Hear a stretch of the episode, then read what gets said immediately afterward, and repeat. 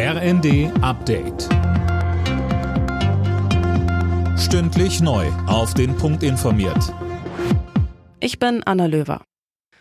Bundeskanzler Scholz hat den Hinterbliebenen und Angehörigen der Opfer der tödlichen Autofahrt nahe des Breitscheidplatzes in Berlin sein Mitgefühl ausgesprochen.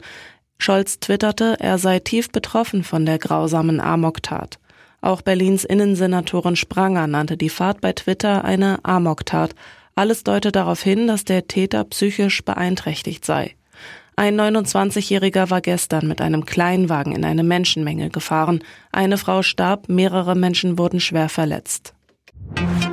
Das EU-Parlament will das Ende der Verbrennermotoren einläuten. Eine Mehrheit der Abgeordneten in Straßburg hat dafür gestimmt, ab 2035 keine Privatautos oder leichte Nutzfahrzeuge mit Diesel- oder Benzinantrieb mehr zuzulassen.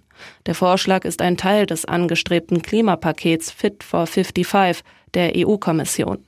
Andere Teile des Pakets hatten die Abgeordneten zuvor abgelehnt. Der europäische Emissionshandel wird damit nicht wie geplant ausgeweitet und einer CO2-Grenzausgabe für Importe bestimmter Güter erteilte das Parlament auch eine Absage.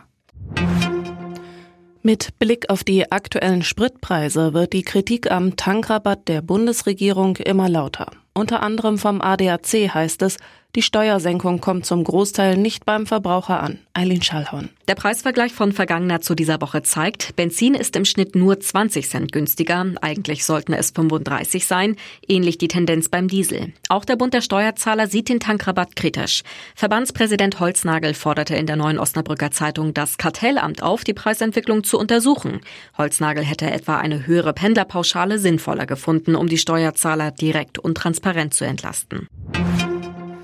Fußball-Bundesligist FC Augsburg hat einen neuen Trainer. Enrico Maaßen wird kommende Saison an der Seitenlinie stehen. Der 38-Jährige hatte zuletzt die zweite Mannschaft von Borussia Dortmund trainiert. Alle Nachrichten auf rnd.de